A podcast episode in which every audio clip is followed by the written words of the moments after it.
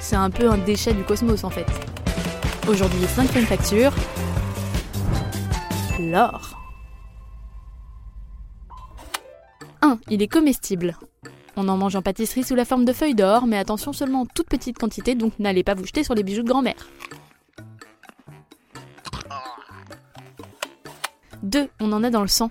Chacun d'entre nous a dans le corps 0,2 mg d'or, principalement dans le sang. On vous avait bien dit que vous étiez des auditeurs en or. 3. Il n'a pas toujours été si précieux. Et oui, il fut un temps où l'aluminium était plus couru que l'or. Napoléon III, par exemple, recevait ses invités de marque avec de la vaisselle en alu, trop chic. 4. Il vient de l'espace. Comme de nombreux métaux sur Terre, la plupart de l'or vient de météorites qui ont frappé notre planète il y a 200 millions d'années. L'or, c'est un peu le déchet du cosmos en fait.